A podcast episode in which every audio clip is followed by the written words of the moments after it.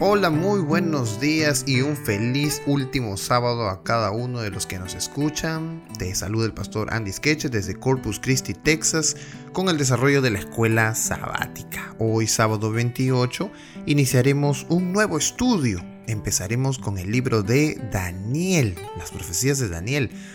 Bueno, es interesante que nosotros podamos buscar en la Biblia siempre un libro para estudiar y en este año empezamos con la lectura del libro de Daniel, así que vamos a entender todas las narrativas y todas las profecías de este libro maravilloso.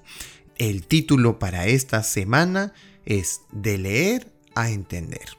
Y el versículo de memoria que nos acompañará todos estos días será, acudiendo Felipe, le oyó que leía el profeta Isaías y dijo, ¿entiendes lo que lees?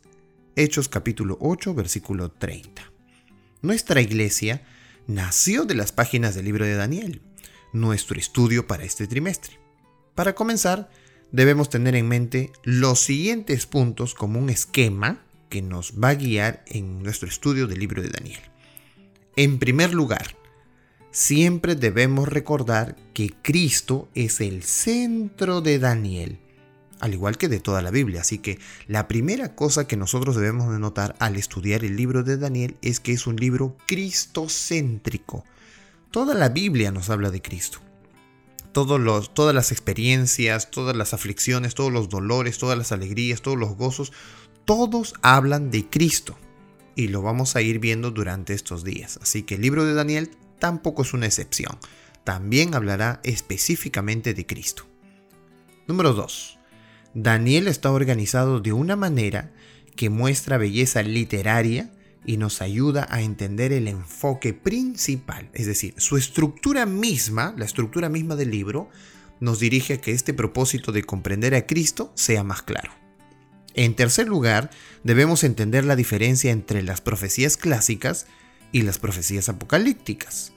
Esto nos ayudará a distinguir entre las profecías de Daniel y las de otros profetas como Isaías, Amós y Jeremías. Así que una tercera cosa que tenemos que tener en cuenta es que cuando vemos las profecías de Daniel, estas son de un carácter apocalíptico. En la semana hablaremos un poco más de esto. No es porque lleve el nombre de Apocalipsis, y bueno, entre las profecías clásicas y las profecías apocalípticas, las clásicas estaban determinadas con Israel y las apocalípticas tienen que ver más con el tiempo del fin.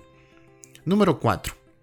A medida que estudiamos las profecías de tiempo de Daniel, debemos entender que los perfiles proféticos de Daniel abarcan largos periodos y se miden según el principio día por año. Así que en esta semana aprenderemos un principio de interpretación de las profecías apocalípticas, día por año. Ese principio lo vamos a entender durante estos días.